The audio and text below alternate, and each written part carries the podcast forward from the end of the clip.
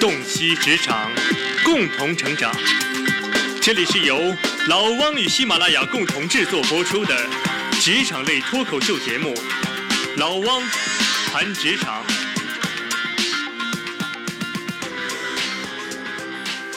大家好，我是老汪，欢迎来到我们的老汪谈职场。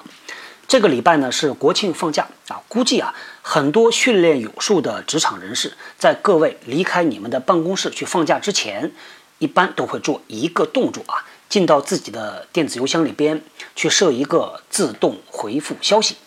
我记得我在刚刚参加工作加入外企的时候呢，我的同事啊就告诉我说，如果你要是休假的话，你需要设一个 O O O 的消息。我当时就被他们搞晕了。我说啥叫 O O O 啊？啊，他们把 Outlook 给我打开，说 No，你看啊，这就是 O O O。我一看是啥呢？是 Out of Office，不在办公室啊。这个电子邮件很多时候我们发现已经形成一套规矩了。这规矩你照办，这就叫职业化，你就是一个懂得职场礼仪的人。如果你不照办，那就表示没有经过很好的职业训练。我们现在在工作场合下呀。沟通的三大主力方式分别是啥呢？会议、电话还有电子邮件。这三种方式啊，怎么使用，其实已经形成各自的规矩了。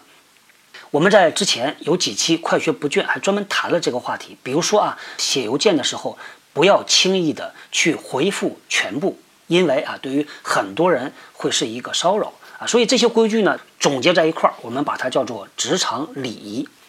我发现很多刚刚参加工作的大学生朋友啊，加入公司之后呢，往往都会提出一个很有意思的问题啊。他们会问说：“哎，为啥公司不让我们装 QQ 啊？这 QQ 多好用啊，可以发邮件，可以发消息啊，还可以传文件，多方便呢！”啊，这个原因其实呢并不复杂。为啥呢？因为 QQ 能实现的很多功能，公司都已经有这个平台了嘛。大公司呢，往往都有很完善的各类的平台，发邮件它有 Outlook。发文件，它有微软的 SharePoint Server 最主要的呢，对于很多跨国公司来说，那些远在异国他乡的老外同事啊，他们是不用 QQ 的啊。所以呢，入乡随俗，大学生加入企业之后，突然间发现，原来他们在学校里边苦练的 Word 呀，苦练的 PowerPoint 居然用不上，居然用的是他们不屑一顾的电子邮件。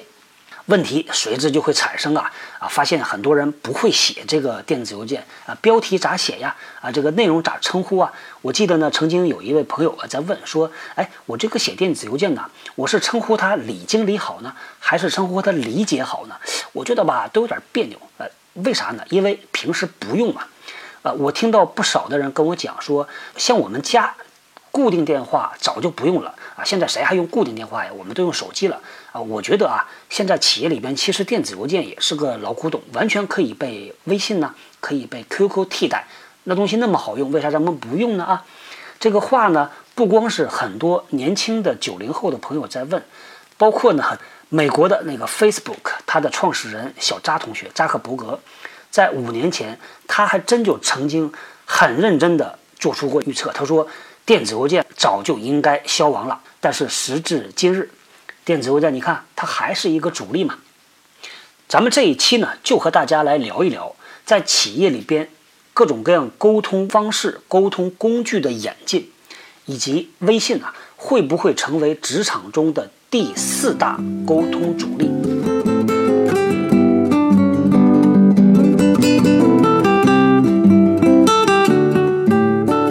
首先，咱们先来说一说老古董电子邮件。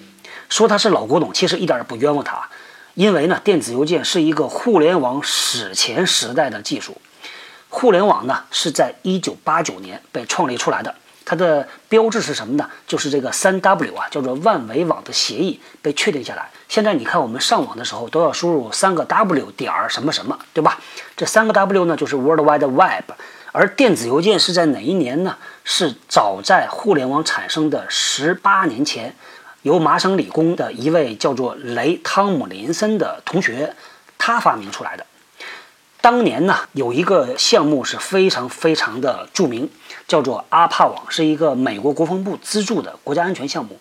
当时阿帕网的初衷呢，其实是为了战争目的。美国国防部就想啊，说我们能不能创造一个网络？这个网络呢，在战争的时候也可以用。比如说啊，这个地方炸毁了，但是我这个网络可以通过另外一个渠道把消息及时的送到对方去啊，所以他们就纠集了很多很多的科学家去研究啊这个方式。在阿帕网刚刚建立的初期啊，一个非常尖锐的问题，砰啊就冒出来了，是啥问题呢？因为参加这个项目的很多的科学家，他们是遍布美国各地的。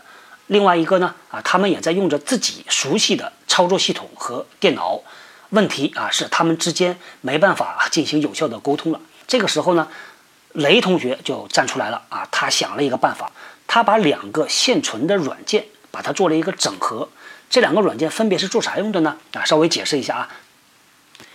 第一个软件呢，是在不同的电脑之间来拷贝软件的啊。第二个软件呢，是用于单机通信的。这个单机通信啊，挺有意思啊。对于很多我们现在的人来说，可能真的不太好理解。我们理解的所谓通信，是说一个人发给另外一个人，一台机器发给另外一台机器啊，在一台机器上单机咋通信呢？有必要通信吗？啊，原因是这样啊。早在上个世纪啊，七十年代那个时候呢，个人电脑压根就没普及啊，手机就更不要提了。大部分的机器啊，还是那种所谓的大型机，运行的都是那种 Unix 那种大的服务器的操作系统，所以很多机器其实是多人在使用的。比如说老张上午用了一会儿，老李下午接着用，或者俩人啊同时登录到系统里边，这就存在一个问题啊，他们之间咋通信啊？怎么通信呢？这就是单机通信软件的作用。雷同学呢，他就把这个拷贝软件和单机通信软件啊这两个产品合并在一块儿。起了一个新名字，叫做 “send message”，叫发消息。于是啊，人类历史上最伟大的一个产品——电子邮件就产生了。雷同学呢，在一九七一年的十月份，给自己发了一封电子邮件，这就是人类历史上的第一封电子邮件。不光是发明这个电子邮件啊，雷呢还做了很多创造性的设定，比如说。我们现在每一个人的电子邮箱里边都会有一个圈儿 A，是吧？读作 at，为啥选择圈儿 A 呢？雷同学他说，因为这个符号比较生僻，它不会出现在任何一个人的名字里边，而且这个符号的读音呢，和英文里边的那个在啊 at 是一样的啊，非常有意思啊。所以呢，基于这俩原因，他就选择了圈儿 A。直到今天，半个多世纪过去了啊，雷同学定义的这一套基本的规则。电子邮件的使用方法居然没有变，原封不动的一直用到今天，这个其实是非常非常值得骄傲的一件事儿啊！现在我们很多的互联网的产品经理啊，很多的创业者啊，都在拼命的研究用户的痛点，总想创造一个伟大的产品出来。老汪建议各位真的应该好好的研究一下电子邮件这产品，经历了互联网史前时代。又到了互联网时代，又跨越了移动互联网时代，直到今天还在用，多么厉害啊！各位如果感兴趣啊，你可以到 LinkedIn 里边呢去搜一下这位雷同学，他的全名呢是 Roy Tomlinson，还能发现啊这个哥们儿还在啊，他还是工程师啊。另外八卦一下，我觉得很有意思，我发现很多欧美的这种老派的技术人员啊，长得样子都特别像这个圣诞老爷爷啊，都是胖乎乎。一脸的大络腮胡子，看起来都是蛮和气的啊，蛮有意思的。我不知道这个背后啊，是不是有一些原因？是不是因为常年做技术的人会对他的心智模式 产生影响？所谓的相由心生嘛啊，咱们这个就不八卦了啊啊，我们接着来说啊，回到电子邮件啊，为什么它能够历经五十年成为企业里沟通工具的主流中的主流呢？原因呢？老王觉得啊，是背后有一只看不见的手在做决定的。这只看不见的手呢，叫什么呢？就叫做效率。因为在沟通里边呢，我们会自觉不自觉的去根据三个要素来选择沟通的方式。第一个是时间，第二个是空间，第三个是内容啊。比如说啊，举个例子，如果我们要讨论的一件事儿非常复杂，也非常重要，而且非常紧急，我们会选择什么样的工具呢？一定会选择开会，因为开会啊，它是实时的，所有人在同一个空间内，大家可以非常高频次的交流大量的数据，效率是最高的。但是反过来，它的成本也是最高的。如果每件事儿你都需要用开会的方式来解决，那么一定你这个企业的成本是非常非常高的。开会有另外一个副作用，虽然它的效率很高，但是它传递的信息实在是太大了，无用信息也特别多。所以呢，需要把结论写下来。在电子邮件发明之前呢，有一个说法非常普及，叫做传达会议精神。为啥需要传达会议精神呢？就是因为会议的成本太高，以至于没办法所有人都参会，那只能是把这个会议精神记在小本上，带回去去做传达，直到电子邮件被发明出来，立刻就解决了这个问题。所有的会议记录可以一封邮件瞬间传到所有的人啊，所以你看。电子邮件出生呢，它给企业啊提供了一个第三个选择，对于那些不复杂的、不那么紧急的事情啊，它提供了一个新的沟通方式啊，所以非常自然的，大家自然都喜欢这个工具嘛，一直用到今天，最终形成了企业里的三大沟通主力啊：开会、邮件和电话。您现在正在收听的是老汪与喜马拉雅电台联合制作播出的职场类脱口秀节目《老汪谈职场》。我们不讲厚黑，不抄文章，不打鸡血，没有播音腔。您所听到的全部都是真实的经历、原创的观点、专业的分析和有洞察力的主张。我们话说回来啊，到了今天啊，时代实在是发展的太快了啊。原来在 QQ 和 MSN 时代都没有发生的问题，到了微信时代突然间出现了。前两天，人民大学的一个教授在网上发声明说：“我和这个学生要断绝师徒关系。”为啥呢？因为这学生啊，居然在他的朋友圈里边说我的同事啊，那些其他的教授不够好，用了很多侮辱性的语言。还比如说呢，有的员工好不容易请了个病假。偷偷去旅行，结果得意忘形啊，在朋友圈里边去晒照片，被老板发现了，第一时间被老板拎到办公室里边一顿好训。微信呢，带来很多方便的同时，也带来很多麻烦。在今天呢，微信已经事实上啊，成为很多公司非正式的第四大沟通渠道。我这里呢，要斗胆的来预言一下啊，微信会不会成为继电子邮件之后？正式登场的第四大生产工具，先说结论啊，我认为即时通信软件，它会全面的成为企业的第四大沟通工具，但是不会是微信。好，我来说我的原因啊，先说即时通信软件啊，像 QQ 啊、微信呐、MSN 呐，都属于即时通信软件。现在中国我们用的是微信特别多，国外大量使用的是 WhatsApp，还有 Line。即时通信软件有一个特点，它特别接近人的这种自然沟通方式，也就是对话的方式。你可以选择传递的内容又非常多，可以是文字的啊，也可以是视频、图像的、语音的，它更加符合人的使用习惯。所以呢，大家用起来啊，学习成本很低，非常的简单，用着很顺手、很舒服。那么对于企业来说，他会不会喜欢呢？啊，咱们先来说一个非常著名的段子啊。关于时间管理的，话说有一位大师，他在教自己的弟子说怎样管理时间。大师呢，先搞一个空罐子过来，然后呢，用鹅卵石把这个罐子填满了，问弟子说满了吗？弟子说满了。啊，大师又拿了一袋沙子继续倒进去，问弟子说你看满了吗？这个弟子看了一下说我觉得满了。大师这个时候又弄了一瓢水，继续往里边倒，又问徒弟说。满了吗？啊，这回是真的满了。我们以前啊，经常用在时间管理的培训上面，说工作里边的事儿啊，你要分清楚主次。这个鹅卵石呢，就是你的最主要的东西，你要把它先放进去，之后呢，你再放那些次要的事儿啊，之后你再放最不重要的事儿。如果你把最不重要的事儿都放进去了，鹅卵石你就放不进去了。啊，另外一种说法呢，啊是说时间总会有的，因为存在着大量的碎片时间。看你怎么样去用这个碎片时间。在几年前呢，我们的上班时间就是这个空的罐子，里边会被各种各样的会议啊、邮件呢给它装得满满当当的。当我们都以为这个罐子已经满了的时候呢，突然有一种像水一样的东西出现了啊，就是微信。微信来了之后，是真正的把我们时间罐子的每一个缝隙啊都塞得满满当当的。那谁最满意呢？当然是公司最满意了。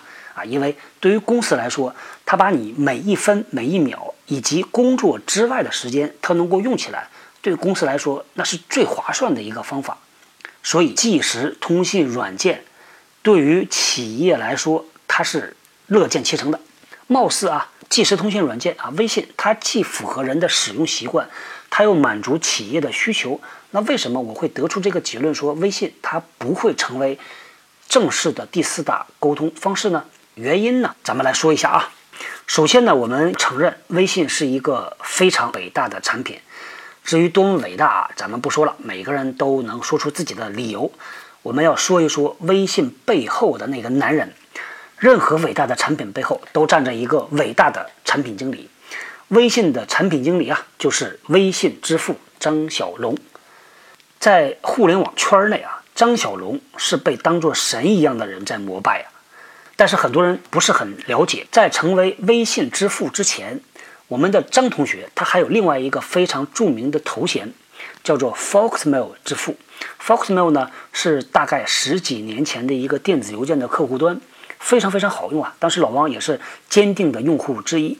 在两千年，张小龙就已经是互联网界响当当的人物了。据说当时，如果你站在北京的海淀黄庄的路口喊一嗓子说“我是张小龙”。一定有人冲上来给你签名拍照的。在两千零五年，腾讯买了 Foxmail，据说是花了一千两百万人民币买的。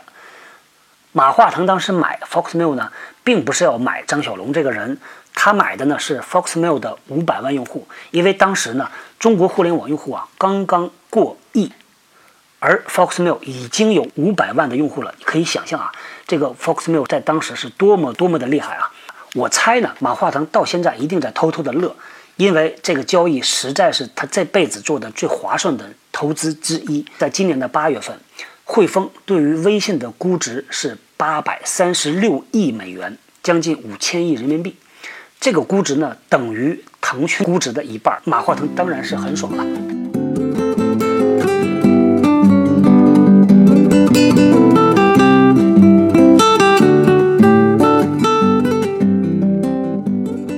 对于马化腾来说呀，他真正的收获并不是 Foxmail 的五百万用户，而是张小龙这个人啊。张小龙呢，很少出现在我们的公众视野里边，非常低调。我看过他几篇啊，为数不多的采访稿，他里边提到了很多他对于人性的洞察，非常有趣。大家感兴趣呢，可以在网上去搜一下。不管是不是做这个互联网行业的，都会很有启发。所以，微信的成功之处在于对人性的。深刻的洞察，但是啊，问题也出现在这个地方。为什么我会判断说微信不会在企业成为另外一个电子邮件类似的产品呢？原因也是因为人性。荣格说过啊，他说我们每个人呢，手边都准备着好多不同的人格面具。在工作圈里边，你有你的一张人格面具；在你的父母面前，你还有另外的一张人格面具；而在你的朋友圈。你其实还有第三张人格面具，有可能啊，你在你的同学眼里是一个二逼青年，在老板眼里呢，就是一个三观正确、工作努力的五好青年。但是问题来了啊，当你的朋友圈和你的工作圈发生交集的时候，你要戴上哪张人格面具呢？什么该说，什么不该说，这就立刻变成一个巨大的问题。这还真不是表里如一的问题，这个实际上，就像吃饭、睡觉一样。它是每一个人心理层面的，也就是一种生理需求。人是需要私密空间的。有一句话是这样说的：在洗手间里挖鼻孔的那个人，才是真正的你。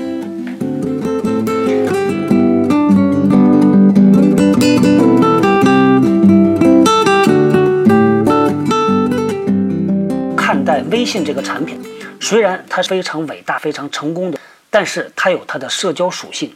当年 QQ 和 MSN 都没有发生过的问题，在微信上发生了。它的原因是因为微信把你的社交圈和你的工作圈强制的拉在一起了。当两个圈子发生交集的时候，你就面临一个选择的问题了：你要戴上哪一张你的人格面具？那么最有可能的选择是什么呢？是闭嘴，我什么都不说。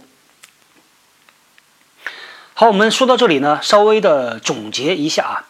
首先，企业对于即时通信软件，它是有一个强烈的需求的，因为它可以帮助企业啊把员工的所有时间都充分的利用起来啊，这是第一个。那么第二个呢，对于员工来说呢，他对于个人隐私也有非常强烈的要求。共同作用之下，可能会产生两个结果。第一个结果是另外一个特别符合企业需求的即时通信软件会崛起。第二种结果呢，是另外一个更加私密的社交软件会崛起。如果啊某一天这个即时通信软件啊，像微信这样的产品啊，它如果想在企业里变成和电子邮件一样啊，成为一个官方认可的产品，它还需要有几个障碍要克服。因为企业对于内部的信息传递呢，它的沟通渠道和沟通方式啊，它是有要求的。比如说，第一个要求啊，它需要安全。这个安全呢，不仅仅是说这个信息不会丢失，可以随时随地能够查出来。另外还有一个是只有内部才能看到，没有哪家企业会愿意把自己的内部讨论曝光在另外一家公司面前。第二个呢？就是所谓的可靠。我们看到很多软件在做宣传的时候都说，我们有企业级的应用。企业级的应用是啥呢？